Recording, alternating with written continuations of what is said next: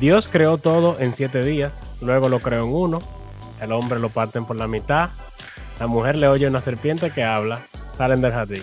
Esto es Living World Podcast y estaremos, wow. estamos, estamos leyendo Génesis.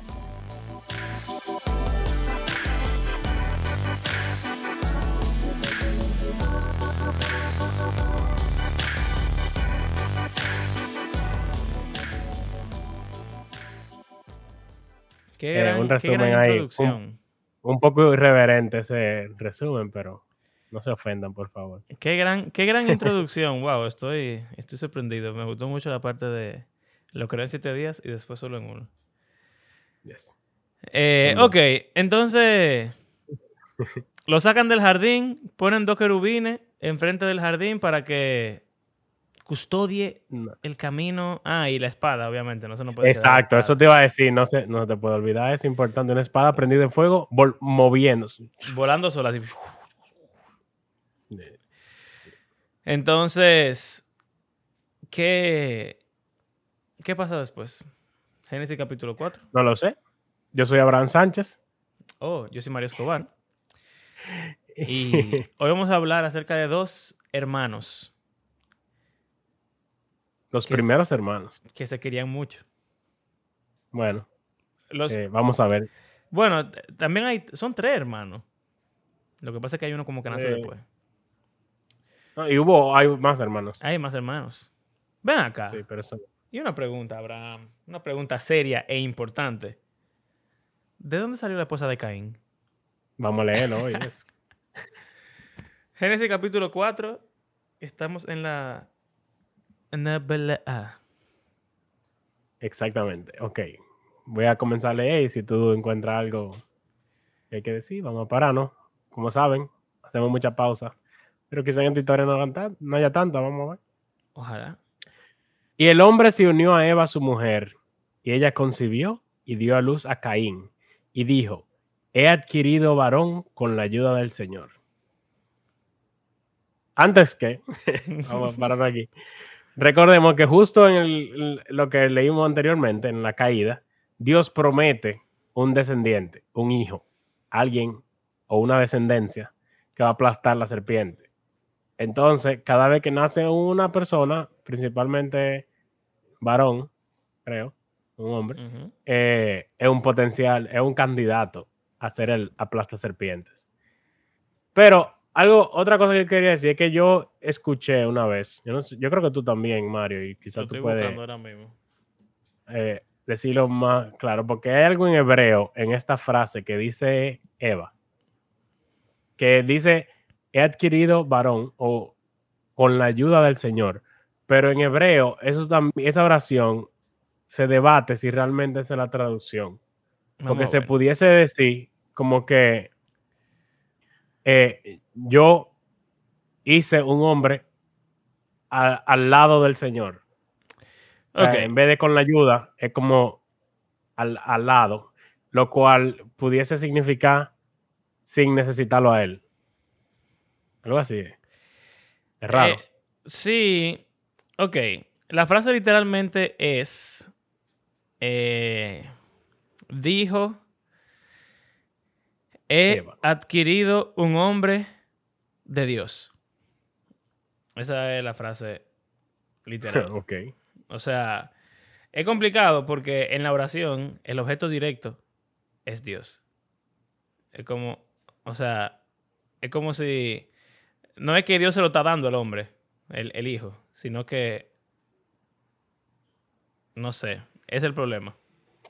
La, la gramática hebrea Es no, es, raro. no es fácil de entender. Entonces, la postura que hay, está la, vamos a decir lo que por los regulares hemos escuchado, que es que Eva, en una actitud de agradecimiento Adoración. y adoración y sumisión a Dios, está diciendo que gracias a Dios ella obtuvo un hijo. En cuyo caso, en verdad, todo bien. Tú sabes, súper. Sí, bien. Pero está la otra forma de verlo y es como que Dios fue el que creó al hombre y ahora Eva está creando a un hombre. Entonces, es Exacto. como ¿no? si... El, el único hombre que hay es Adán, y ahora ella, la mujer, que es la madre de todo el ser vivo, según el nombre que le puso Adán, es la que está creando al siguiente hombre. Exacto. Entonces, Ahí- como, mira, eh, eh, aquí dice, he adquirido varón con la ayuda del Señor. Imagínate que le quitamos la ayuda del Señor. Y que diga, sí, he sin el adquirido... Señor. No, no, que diga, he adquirido varón con el Señor. Porque, de hecho, en esta versión lo ponen en itálica. La ayuda del Sí. Señor. La ayuda de él. Porque eso está agregado Ajá. solamente es he adquirido varón con el Señor. Si lo dijéramos así, parecería como que ya se está comparando al Señor. Y está diciendo, así como Dios crea gente, yo creo gente.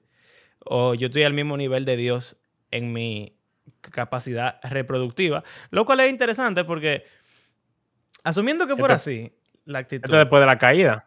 Sí, claro.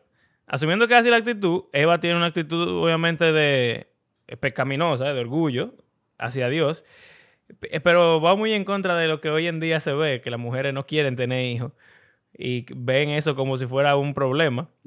Pero Eva lo ve como una, como yo digo, un superpoder que la hace Muy, muy similar a Dios. O sea que hay una. eh, como un desafío de traducción que. Tú sabes, vamos a decir que no aporta mucho al texto o a la, No. a la lectura, pero en verdad es interesante. Y si uno fuera a hacer una serie Un pequeño la Biblia, contraste. habría Un que pequeño contraste. como que cómo uno lo, lo, Sí. Lo presentaría. como algo bueno ah, o como "Hmm, soy una diosa. Sobre todo que al final ella dice otra cosa cuando le nace el tercero, que es Seth. Pero con Abel, ella no dice nada. Entonces, Bueno, sigamos. disculpen. Después dio a luz a Abel, su hermano. Y Abel fue pastor de ovejas y Caín fue labrador de la tierra. Profesiones normales de su época, obviamente. Todavía hoy en día se hace mucho.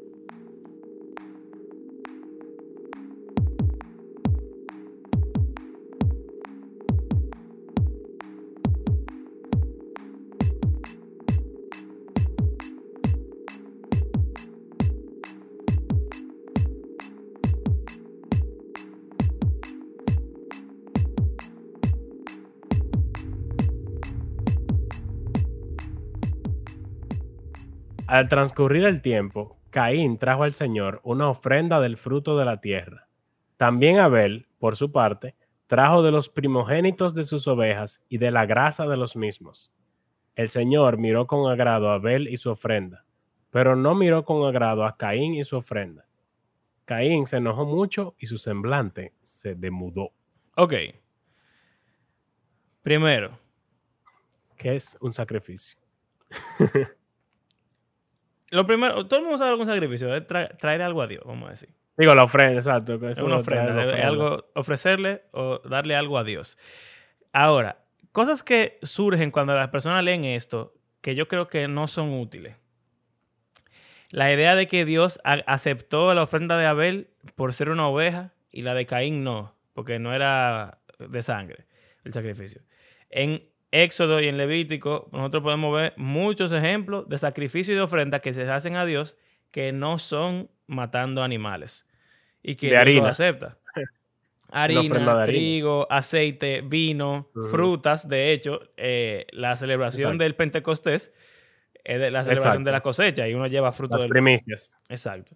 Entonces, no es que a Dios no le gustan las frutas y que él es carnívoro. Eso, yo no sé de dónde sale realmente. De Si la él- sangre y del cordero. O sea, sí, pero Pascua. no sé si, si habrá algún tipo de versículo, de algún texto que la gente pueda usar para decir como que, ah, mira, esto significa que a él no le gustó que fueran frutas. Principalmente porque dice ofrenda. Porque si dijera un sacrificio de expiación, ahí sí es con- son animales. Claro, ya sea no cordero o becerro o paloma. Es un sacrificio de expiación. Pero aquí usa la palabra ofrenda en español, aunque En sea. verdad, Entonces, es interesante, déjame ver. Es interesante que ofrenda- muchas veces uno lo piensa como que ellos están haciendo esa ofrenda para limpiar su pecado. Pero- exacto. Pero, eso no, no lo dice. Y la Porque palabra sí. aquí es la palabra minja, que significa regalo, tributo u ofrenda. Exacto. O sea que- Sí, no es, una, no es un sacrificio. Aparte de que aquí no hay, o sea, no se nos ha dicho en el texto, que no sea una institución de estatutos de estos son los sacrificios que yo acepto, estas son las ofrendas, como el libro de Levítico, de eso que se trata, Exacto. estructurando el, el sistema sacrificial del pueblo de Israel. Aquí tenemos a Caín y Abel, los tercero y cuarto habitantes de este, esta historia. O sea que estaríamos importándole algo. Sí, de hecho, yo he oído gente que dice como que Adán y Eva le enseñaron a ellos el sacrificio, no sé qué. Ajá. Nada de eso está en ningún lado. O sea que simplemente no se sabe. Vamos a decirlo así. Pero Eh, se asume de que Bueno, hay otras cosas que se pudieran asumir que no son esas. Eh, pero no vamos, no creo que valga la pena meterse en las asunciones. Simplemente creo que lo que ¿Qué tiene tan- sentido es decir. que están tratando de volver a Edén. Bueno, eso es lo que te iba a preguntar ahora. ¿A dónde lo trajeron? ¿Dónde se llevan Mm. las ofrendas? Ellos lo sacaron. Ellos lo se fueron al oriente. Y los judíos llevaban la ofrenda al templo. Como hablamos la vez an- las veces anteriores, el Edén era el, lugar santísimo del templo de Dios, que sería la creación, y donde se ofrecen los sacrificios es delante del Señor. O sea que eh, hay una alta posibilidad imaginativa de que estemos viendo a Caín y Abel acercándose al jardín a darle esa ofrenda al Señor, como si ese fuera quizá el altar. O sea, pensando en eso del templo, la estructura del templo, el atrio era donde se hacían los sacrificios y se entregaban la ofrenda. Y ahora tú lo dices, al final de Éxodo, cuando construyen el tabernáculo, Moisés no puede entrar. Y luego del libro de Levítico, donde se hace la explicación de todos los sacrificios y ofrendas, etcétera, y ellos hacen toda la cosa, ordenan a los sacerdotes, etcétera, ahí sí, Ahí se puede entrar. entonces Moisés puede entrar. Entonces quizá está relacionado eso de... Hay una conexión interesante ahí. Otra cosa, eh, Dios rechaza una y acepta otra. Tampoco se dice por qué en la historia. predestinación. Eh, en Hebreos dice que Caín era un impío y que por eso Dios le rechazó la ofrenda. Pero en realidad aquí no hay ninguna explicación de por qué Dios rechaza la ofrenda de uno y, la- y no la del otro. O sea, Pero en su actitud podemos ver qué es lo que pasa también. Porque si continuamos leyendo, vamos a, vamos a hacerlo. Dice que Caín se enojó mucho y su semblante se demudó. Entonces el Señor dijo a Caín, ¿por qué estás enojado? ¿Y por qué se ha demudado tu semblante? Si haces bien, no serás aceptado. Pero si no haces bien, el pecado está a la puerta y te codicia. Pero tú debes dominarlo. Ok, aquí vienen partes que me gustan. Sí. Vamos a decir que hay una mala actitud de parte de Caín. Porque Dios le dice, si haces el bien, no serás aceptado. O sea que evidentemente hay algo que hizo mal. Yo no creo que podamos decir con certeza lo que es. Pero hay algo que Caín hizo, alguna actitud que tuvo, alguna acción que realizó, que no, no tuvo bien. Y O- lo rechaza. O simplemente una cuestión de paciencia. O sea, que yo bendiga, vamos a decir que él no hizo nada malo en ese momento. Su, su actitud negativa fue después. Y Dios le hizo algo con Abel que no hizo con él. Él, por querer que se hiciera con él lo que se hizo con Abel, o quizá que lo trataran al revés, que al mayor, que él es el mayor, lo bendijeran a él y a Abel de segundo. Quizás es él pensaba cosa. que iba a ser así también. Exacto. Entonces quizá a Abel le tocó la bendición, pero no significaba que a él nunca le iba a tocar una bendición. O también, quizá la bendición que le tocaba a Abel no era una bendición pensando en eso que tú dijiste de la predestinación y lo que realmente Hmm. se puede entender de Romanos 9 y de la elección de Abraham, por ejemplo, la elección de toda la gente en el Antiguo Testamento, no significa que Dios rechaza a, lo- a los otros. Exacto. Simplemente significa que Dios tiene un propósito especial con uno. Eh, Como cuando el Señor, lo vamos a leer cuando lleguemos allá, pero cuando el Señor elige a Abraham, Él lo bendice, que es lo que vemos aquí. De toda la gente que hay en el mundo, Él coge a Abraham y lo bendice. Pero, ¿cuál es el propósito de esa bendición? Le dice, en ti serán benditas todas las naciones. O sea que Dios bendice a uno con el propósito de que ese sea de bendición al resto. O sea que quizá aquí el orden e- era que él iba a bendecir a Abel y que a través de la bendición de Abel, Caín fuera bendecido. Eso pasa en casi todos los patrones, en todas las repeticiones de este patrón que tú dijiste, el menor siendo bendecido en vez del mayor. Eh, por ejemplo, Isaac e Ismael, los hijos de Abraham. A pesar de Ismael no ser bendecido como Isaac, a través de la bendición que Dios le hizo a Abraham, Ismael fue bendecido, como sea. Eh, José y sus dos hermanos, a través de José, que fue el más pequeño, hasta Benjamín, eh, Dios lo bendijo a él. Los hermanos lo odiaron y lo quisieron matar. Muy similar la historia, en verdad. Pero el propósito de eso era darle vida a los hermanos cuando llegara el momento. Eh, otro ejemplo que no son hermanos, pero los discípulos y Jesús en el, en el Evangelio de Juan, cuando él está diciendo a los discípulos cuál es su misión, él dice que él los escogió a ellos y los discípulos le preguntan como que, pero ¿qué va a pasar con el mundo? Y él le dice, yo le cogí a ustedes para que ustedes vayan al mundo. Eh, o sea que siempre que... Estoy hay hablando una- de Juan, me acuerdo al final, que sale Pedro preguntándole por Juan. Ah, también, sí. ¿Y qué es este? Y él dice que, ¿A ti qué te importa? ¿a ti qué? Si yo quiero que él viva para siempre, que viva para siempre. Eh, o sea que creo que tiene mucho sentido eso. No siempre que Dios bendice a una persona y a otra no, significa que él no quiere bendecir al otro, sino que. O, o quizás, vamos a decir que no lo quiera bendecir, pero no significa como que esa persona no es su favorito o que él no lo quiere. Simplemente significa que hay una no misión. le tocó en ese momento. o, o no le tocó, o nunca le va a tocar eso en específico, pero le tocará otra Exacto. cosa. Porque O sea, esto no, esto no significa que Caín iba para el infierno automáticamente, por ejemplo. Exacto, obviamente. ni que Dios no quería bendecirlo, ni que quería estar con él, ni que le iba a dar otra cosa en vez de ese, esa bendición en ese momento. Quizás había otra cosa para Caín, pero por su mala actitud y por su impaciencia, no la, no la recibió. Entonces, también el Señor le está diciendo, ya esto es como, estábamos especulando qué fue lo que pasó, pero la actitud de Caín se enoja, el Señor sabe que se enoja y eh, viene a hablar con él. Igual que en la historia de Génesis 3, el Señor le hace preguntas. ¿Por qué estás enojado? Eh, ¿qué, qué pasó?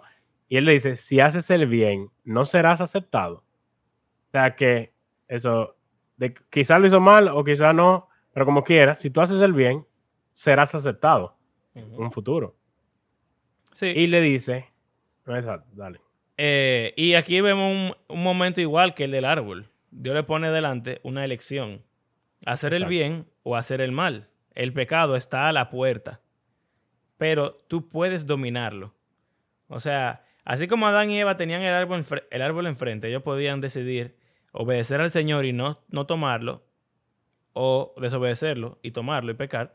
Asimismo, Caín tiene la oportunidad ahora de que está siendo tentado por el, el enojo, de decir, yo voy a eh, someterme delante de Dios y seguir para adelante, no sé.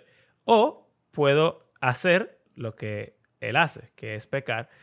Eh, pero, o sea, lo que, lo que me parece interesante es que Dios le dice, tú puedes dominarlo. No- Exacto. No, es algo y, imposible para Él. y no sé si en hebreo la misma palabra de dominio de Génesis 1.28, en el cual le dicen que tengan dominio sobre los animales. Hay una forma Si de- recordamos, de en. Génesis 3 vimos que Eva, en vez de tener dominio sobre la serpiente, que era un animal, ella se dejó dominar y se dejó engañar de la serpiente. Aquí vemos lo mismo, como que el pecado está al acecho. Eso de que está a la puerta, al acecho a la puerta, hay como una palabra en hebreo que denota una, como una, fie- una fiera acechando, como, Sí, un, león, bestia, como un león. un gato, un gato, acechando para atacar a la presa. Te está diciendo, pero tú puedes dominar, o sea, que está poniendo al pecado como un animal que te Y- está acechando. Algo interesante también, eh, para responder lo que tú dijiste, sí, es la misma palabra de dominarlo. Es la misma palabra de Génesis 1, de dominar el mundo, de Génesis, eh, de Génesis 1 también, de las estrellas dominando el tiempo, Exacto. de los humanos dominando a los animales, de todo eso. Eh, y eso de la vez, esta es la primera vez que aparece la palabra pecado en la Biblia. Ah, sí.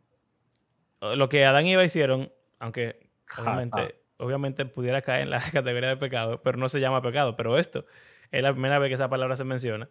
Y el mismo caso, el mismo escenario, en el cual, ¿te acuerdas que habíamos hablado de que está el patrón del pecado, que como que no lo desglosamos en ese episodio? Eh, Ah, pero sí. aquí se repite. Hay una tentación, hay un deseo, y entonces uno toma la acción. O- o, eh, en el caso de Adán y Eva fue que ellos, Eva vio la fruta, la deseó y la tomó. La tomó. Y tuvo una consecuencia. Y tuvo la consecuencia. En el caso de Caín es que él se enoja, tiene el pecado a la puerta eh, y dice que, que te desea. Y entonces al final él toma, o sea, él mata a su hermano. Y tiene una consecuencia. O sea que es prácticamente lo mismo. O sea, Caín está pasando por lo mismo que pasaron Adán y Eva. O sea, que esta es la caída 2.0. Estamos viendo al, primer, al primero que nació, tenemos la esperanza, ah, será este.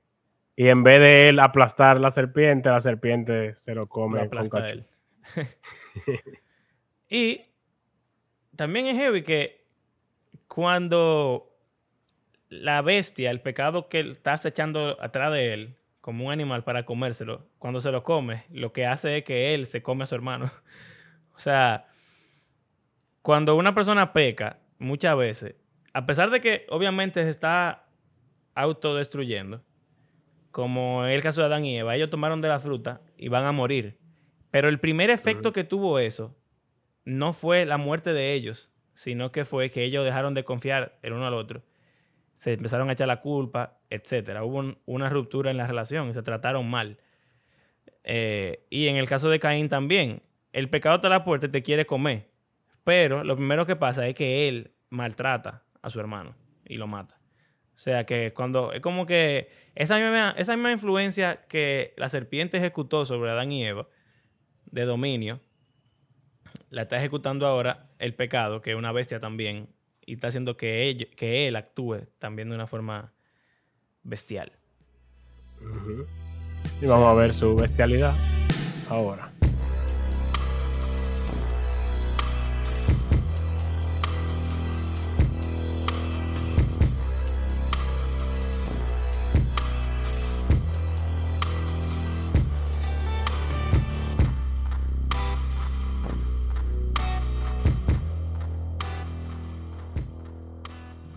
Dice, Caín dijo a su hermano Abel, vayamos al campo.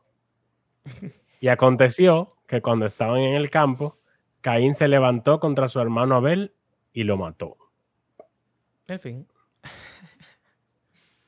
Entonces, el Señor vuelve a hablar a Caín. Miren aquí otra vez, pregunta. Ey, lo, lo mismo, es lo mismo. Lo mismo, él le dijo, lo mismo. eh, A Eva ¿Dónde y estás? Sí, le pregunta dónde están ellos y a Caín le pregunta, ¿dónde está ¿dónde Abel?". está tu hermano Abel? Y él respondió, no sé. Es lo mismo.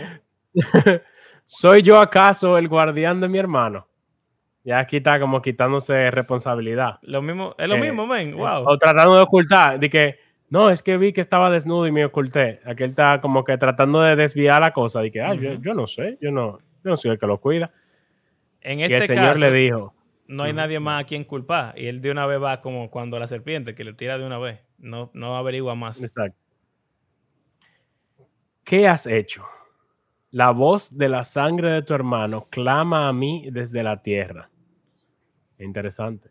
Poesía full. Sí. La voz de la sangre. Y es como que se repite mucho ese patrón, como de la que la sangre inocente llama al Señor. De Hasta en Apocalipsis. Sí, y Jesús lo dice, cuando él le está echando su bocha a los fariseos, él le dice que la sangre de todos los justos que se ha derramado sobre la tierra, desde la sangre de Abel hasta la sangre de Zacarías, que murió en el altar, una cosa así, es como que cuando la gente la matan y es inocente, eh, la forma de decir que Dios está pendiente del abuso al inocente es que su sangre clama desde la tierra. Clama. Y en Apocalipsis está así mismo, como que los santos llegan, como que es como que van entrando al templo celestial y dicen como que Señor, ¿Hasta justicia, nos mataron, esta gente nos están matando. Y Sí. él dice, yo sé, pero espérense. Entonces, ¿qué pasa? Ahora pues, vamos a las consecuencias. Maldito, eh, lo mismo se le dijo a la serpiente, maldita serás entre las bestias del campo. Aquí le está diciendo, maldito eres de la tierra, eh, que ha abierto su boca para recibir de tu mano la sangre de tu hermano. Cuando cultives el suelo, no te dará más su vigor. Vagabundo y errante serás en la tierra. Acuérdense que él es un agricultor, es muy importante para él vivir en un mismo lugar, no un nómada. Pero aquí dice que ya la tierra no le va a dar como su... Esa es la misma, la misma consecuencia que le dio Dios a Adán. A Adán, exacto. Y básicamente exiliado. A Adán y Eva lo sacaron del jardín, del jardín. Aquí le está diciendo, tú vas a ser un vagabundo y errante. O sea que él vas estaba viviendo, también para afuera, de toda la tierra. fuera de, de ahí. Sí, Y Caín dijo al Señor, pide cacao el hombre. Mi castigo, mi castigo es demasiado grande para soportarlo. Hoy me has arrojado a la superficie de la tierra y de tu presencia me esconderé y seré vagabundo y errante en la tierra. Y sucederá que cualquiera que me halle me matará. O sea que él estaba diciendo como que no, pero Señor. por favor.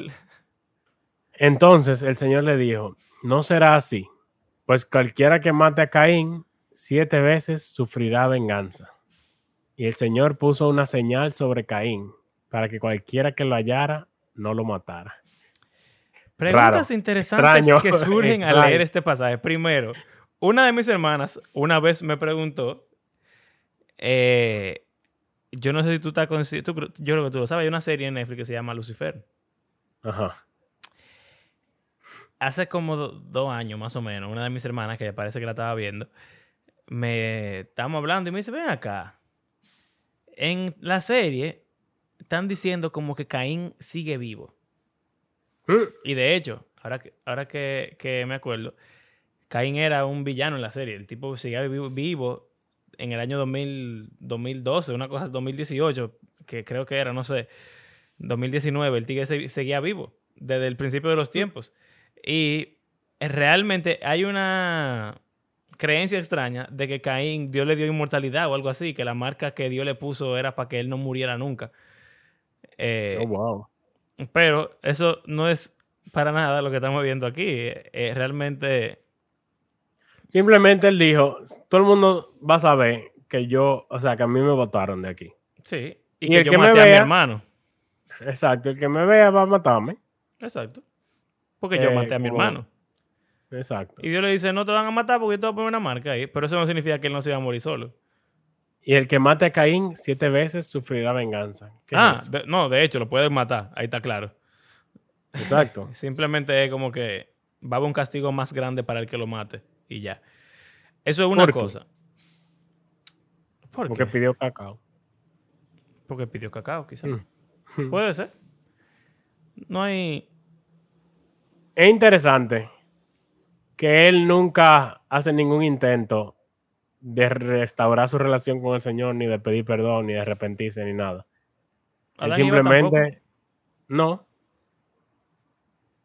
O sea, él simplemente dice, ok, yo voy a ser un vagabundo, como tú dices, pero me van a matar. O sea, él no, él no que- pide, pero señor, o sea, como que, ¿qué yo puedo hacer para, como los estudiantes, cuando nos están quemando?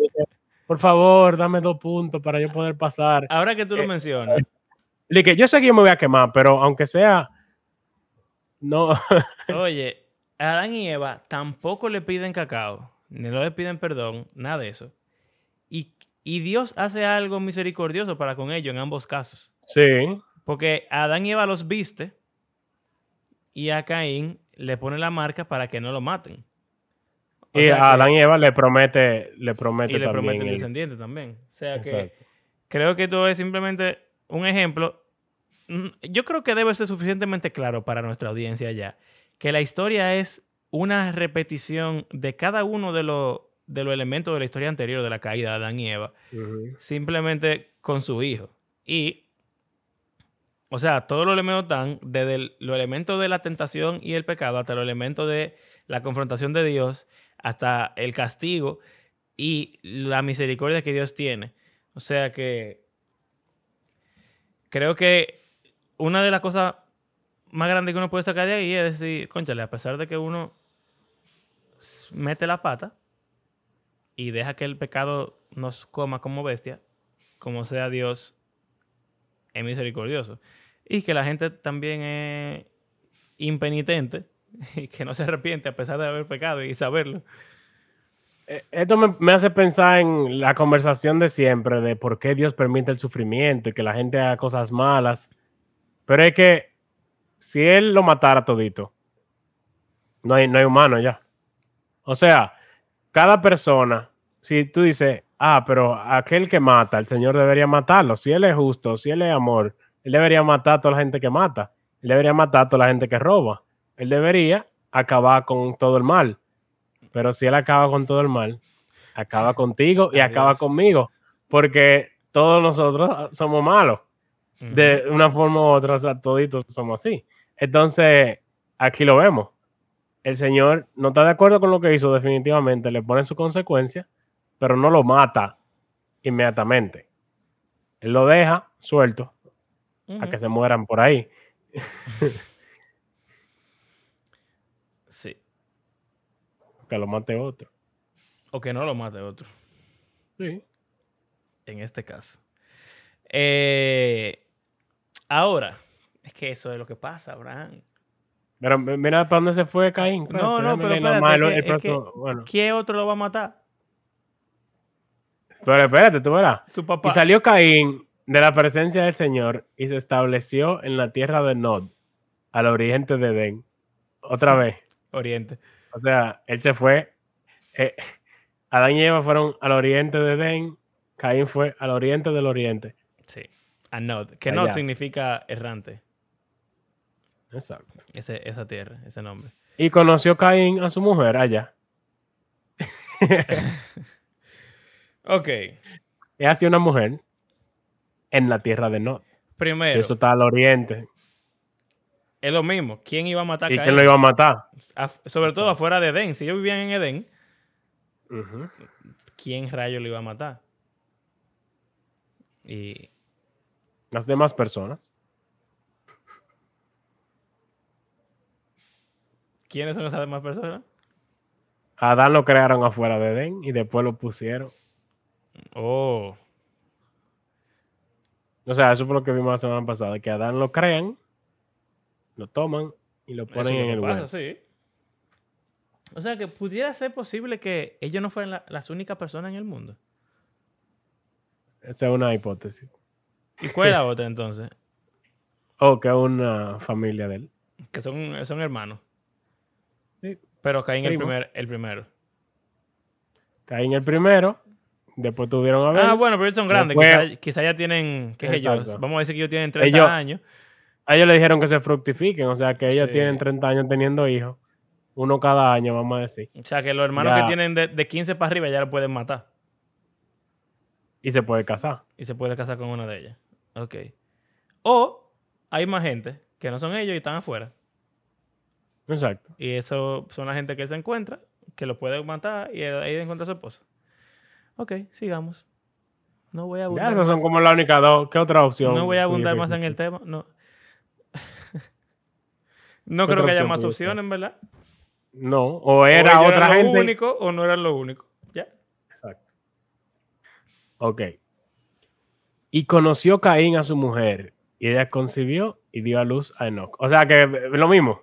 Justo después de la caída y de que se fueron para el oriente, esta historia, como comenzamos a leerla, concibió, concibió Eva y dio a luz a Caín. Entonces aquí vamos a ver, ok, ya se repitió el ciclo entero, se repitió ahora con Caín, ahora vamos a ver qué va a pasar. Enoch. Ok. Caín edificó una ciudad y la llamó Enoch como el nombre de su hijo. A Enoch le nació Irad. O sea, que aquí, aquí tenemos una, una, Una genealogía. genealogía. Un Los descendientes. Voy a leer los nombres solamente y si hay alguna cosa interesante. Ok. eh, o sea, aparte de, de fue padre y fue hijo. Ujú. Enoch, Irad. Irad, Meujael. Meujael, Metusael. Metusael, Lamec. Lamec tomó para sí dos mujeres. El nombre de una era Ada y el nombre de la otra, Sila. Porque de los otros no se nos dice nada, pero aquí de Lamec se nos dice, este hombre tuvo dos mujeres, Bueno, con nombre y todo. eh, Dios partió al hombre por la mitad, no lo partió en tres partes. O sea que aparentemente eh, se está tomando el tiempo para decir como que él está instaurando la poligamia. Y como vamos a ver más adelante, la MEC no es una buena persona. Así que yo diría que por, por propiedad transitiva se pudiera inferir que su decisión de tener dos mujeres tampoco es la mejor decisión. ¿Qué tú estás contando? Otra cosa. La Mec El es el sexto. Ah, el sexto. Bueno, el séptimo desde Adán. Exacto. Ok. Yo te voy a decir otra que yo La creo que tú Mec. no- La Mec es séptimo desde Adán. ¿Por qué lo digo? Porque hay otro personaje que Es séptimo Eh, después de Adán. Y es y importante. es el opuesto. ok, entonces este hombre tiene dos mujeres. ¿Y qué más? Ada dio a luz a Jabal, Que el cual fue padre de los que habitan en tiendas y tienen ganado. Su hermano se llamaba Jubal, el cual fue padre de todos los que tocan la lira y la flauta. Sila, a su vez, dio a luz a Tubal Caín, forjador de todo utensilio de bronce y de hierro. Y la hermana de Tubal Caín era Naama. Parece que estas son gente famosa de la historia de ese tiempo. Sí, pues, bueno, lo- los padres de todas esas cosas son obviamente gente que tiene un- una importancia histórica sumamente grande. Y Eh, la Mec hizo un poema. Ajá. dijo a sus Aquí está la parte esposas. importante. Lamec dijo a sus mujeres, Ada y Sila, oigan mi voz, mujeres de Lamec, presten oído a mis palabras, pues he dado muerte a un hombre por haberme herido y a un muchacho por haberme pegado. Si siete veces es vengado Caín, entonces Lamec lo será setenta veces siete. Genial. Soy un violento abusador asesino. Soy peor que niños. Caín setenta veces. Mata niños. Soy un mata niños. Y a un muchacho por haberme pegado. ¿Cómo así? Soy un matador de niños. O sea que la Mec es el tigre más peor que hemos encontrado hasta ahora en la Biblia. Sí, o sea, Caín mató a alguien, es malo. Él dice, si Caín es malo, yo soy 70 veces más malo que Caín y tengo dos mujeres. Exacto. O sea que aquí vemos el mismo patrón otra vez. Suena como algo que diría Bad Bunny en una canción. No, no. ok. Tenía que hacer mi comentario de Andrés. Oh, wow. Entonces, nada, la Mec es lo peor que hay hasta ahora. O sea, es lo mismo, pero cada vez peor. O sea, Adán y Eva no mataron a nadie. Caín mata al hermano y la Mec mata a dos gente. O es de la misma persona. Bueno, Bueno, el caso es que él es pero, peor. pero el más hace, peor. hace canciones de cómo mata gente. Exacto, él está feliz de, de lo malo que lee. Exacto. Pero hay esperanza. Adán se unió otra vez a su mujer y ella dio a luz un hijo y le puso por nombre Set, porque dijo ella, Eva otra vez dice algo, Dios me ha dado otro hijo en lugar de Abel, pues Caín lo mató. A Set le nació también un hijo y le puso por nombre Enos. Por ese tiempo comenzaron los hombres a invocar el nombre del Señor. Ok. O sea que eso implica que todos los descendientes de Caín que se mencionaron anteriormente no invocaban el nombre del Señor.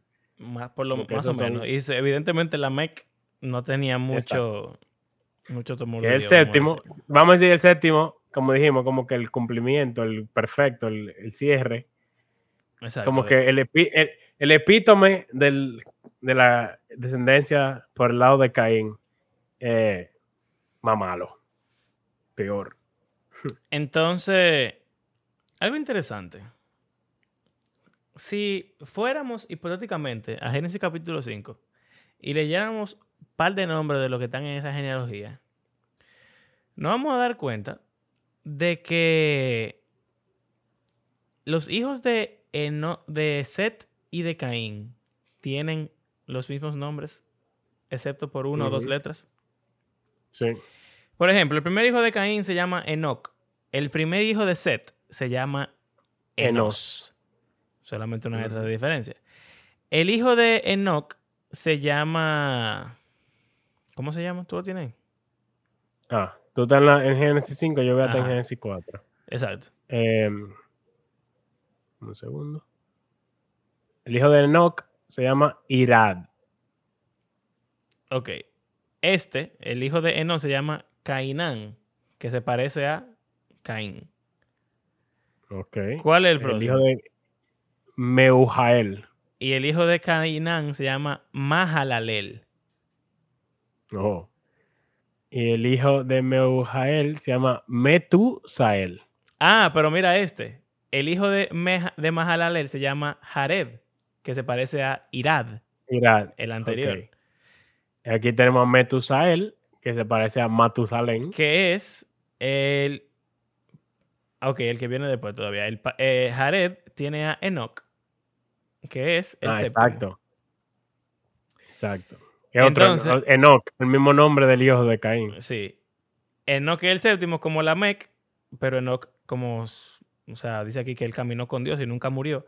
Pero algo heavy es que Enoch es papá de Matusalén, que se parece que tú dijiste. Ujú. Y Matusalén es el papá, Papá de de Lamec. Lamec, que es Lamec. Y entonces después llega Noé. Noé. Así que mi punto es, los hijos de Caín y de Abel, por alguna extraña razón, tienen nombres bastante similares. Y es como si de, de Abel, de Caín y de Set. eh, es como si hubiera un contraste entre la familia de Caín, que se dejó influenciar por la bestia, y la familia de Set, que son quienes invocan el nombre del Señor. Y eso, como que no sé, me recuerda a la promesa que Dios le hizo a la mujer De la que iba a haber una disputa entre la descendencia suya y la descendencia de la serpiente. La descendencia de Caín es como la línea de la serpiente, los hijos de la serpiente. Y la descendencia de Set son como los hijos de la mujer. Y hay, un, hay una rivalidad, Pero- vamos a decir, extraña. Es interesante para mí que aún siendo descendiente de la serpiente, como tú dices, hay cosas eh, que los redimen en un sentido. O sea, no todo es malo. Porque definitivamente habitar en tiendas, tener ganado, eh, tocar lira y flauta, eh, son cosas buenas. Claro. El, el que trabaja forjador, o sea, de utensilios de bronce y de hierro, eso es tecnología que ni siquiera los israelitas tenían cuando llegan a Canaán. O sea que vemos que ellos están haciendo parte de lo que el Señor le mandó a hacer a Adán, o sea, a la humanidad cuando los crea, que de tener dominio sobre la creación, eso es parte de. Claro. Porque esto es indispensable para la civilización. Y no solamente que los malos son reivindicados, vamos a decir, sino que los buenos no son buenos nada. O sea, esa, famosa descendencia de Eva, que es que buena, la, la gente de Seth que invocan el nombre del Señor, vamos a ver muy pronto que todos son iguales que Adán y Eva. Y se ven mezclando las, se mezclando uno la descendencia. Y pecan, simplemente pecan contra Dios. Pasan Sí. por el mismo proceso de ver, ver el, el fruto, desearlo y tomarlo.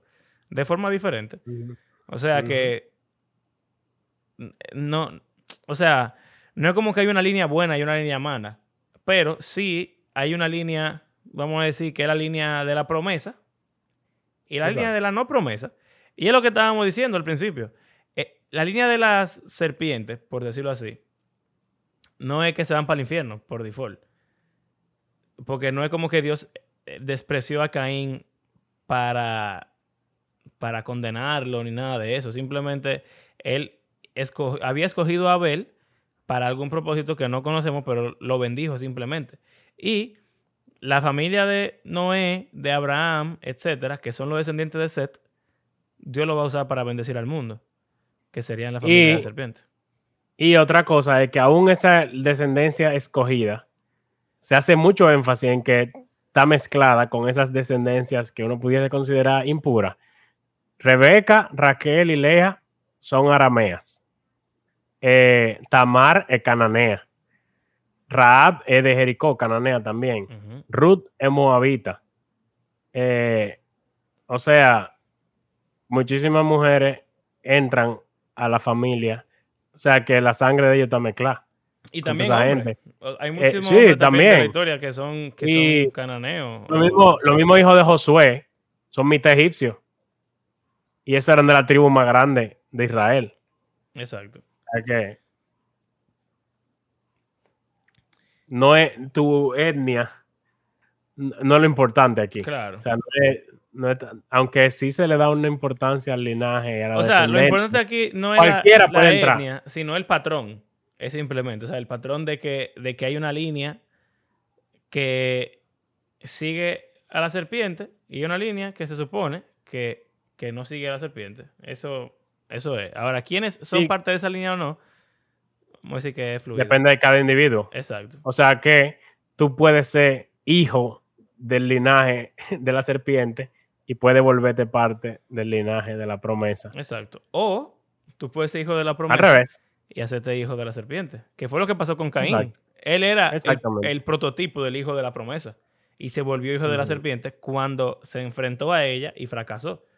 Así que todos los hijos de la promesa pudieran, o yo diría que terminan, Claro. eh, en algún momento enfrentándose a la serpiente y perdiendo. Y ya automáticamente se convierten en sus hijos.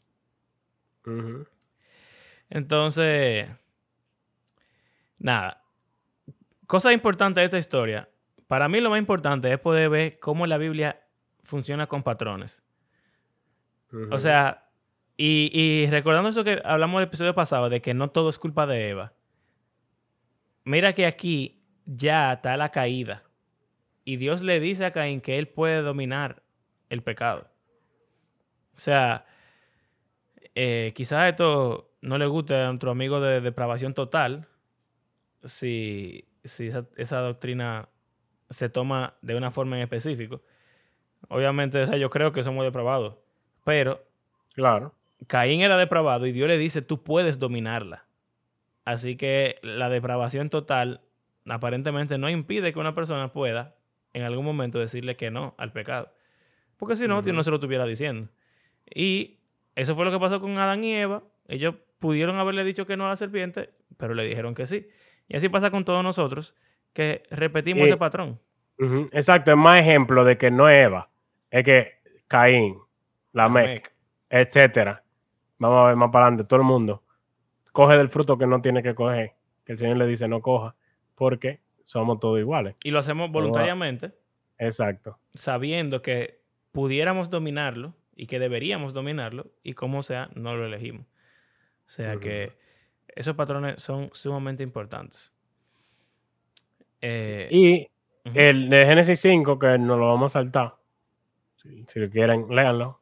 Pero básicamente fulano engendró a fulano y murió después de no sé cuántos años. Y murió, y murió, y murió, y murió, y murió, y murió, y murió, y murió. y murió. Es que parte imp- eh, importante de, de ese capítulo. Porque aquí en el de a Caín no se nos dice que murieron.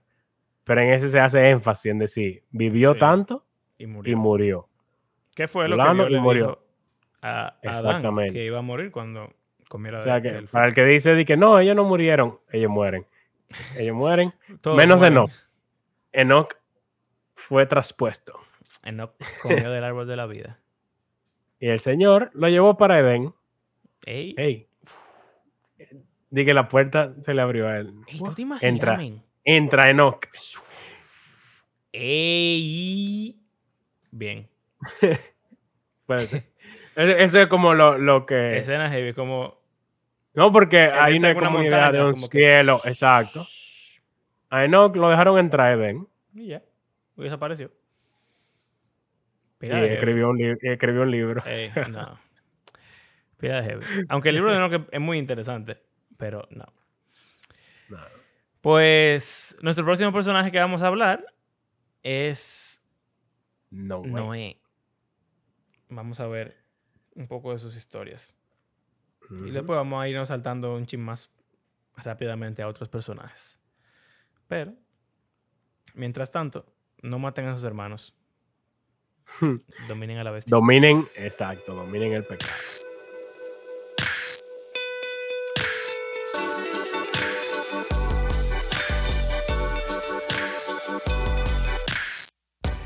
Gracias por acompañarnos en este episodio. Les recordamos que hacemos este podcast porque creemos que la Biblia es un libro que está vivo y que tiene el poder de Dios para transformar a sus lectores y también todo el mundo. Si disfrutan lo que hacemos, pueden apoyarnos suscribiéndose a nuestro canal de YouTube, siguiéndonos en Spotify o en Instagram. Y también si quieren apoyarnos económicamente, pueden hacerlo en nuestras plataformas de PayPal o Patreon. Como de costumbre, queremos agradecer a cada una de las personas que han convertido nuestro podcast en parte de su rutina semanal y será hasta la próxima. Hasta luego.